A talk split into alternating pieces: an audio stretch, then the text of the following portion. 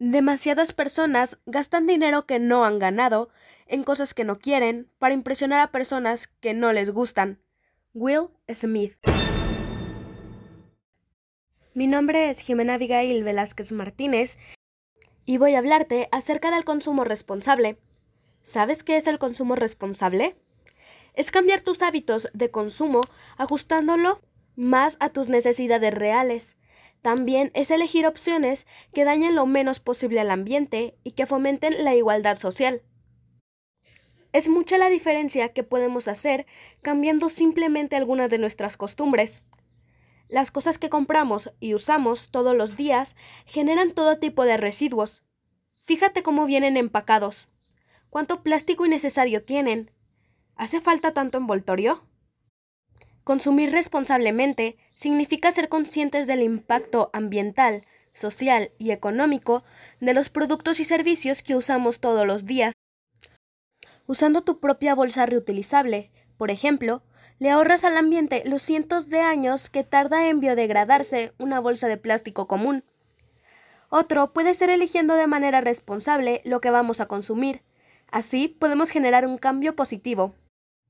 El consumo responsable no pasa solo por consumir menos, sino por hacerlo a conciencia, eligiendo aquellos productos que prioricen la protección del ambiente, la ética y la justicia social. Lo que tú puedes hacer como consumidor es Lee las etiquetas de los productos para saber su composición y origen. Prioriza los envases que puedan ser reutilizados o reciclados exige información acerca de las condiciones sociales y ambientales en las que un producto ha sido elaborado o un servicio ofrecido, lleva tu propia bolsa, prefiere productos de granja o locales y evita los congelados, e intenta evitar los productos que veas que generan residuos innecesarios, los que tienen demasiados envoltorios y los que para ser producidos generan demasiada contaminación o derroche de recursos. Pero, ¿qué hace la ciudad por el consumo responsable? Los consumidores de la ciudad están amparados por normativas que aseguran sus derechos. Además, generan programas para la promoción de conductas responsables y existen varias organizaciones internacionales que se ocupan de monitorear la producción de las cosas que consumimos. A estas empresas que colaboran con la protección ambiental les dan una certificación que puedes checar en las etiquetas de los productos.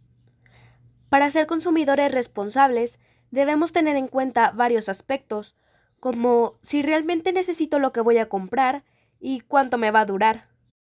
Actualmente los productos como los celulares, las computadoras o televisores son objetos pensados para que duren poco y los tengamos que reemplazar continuamente.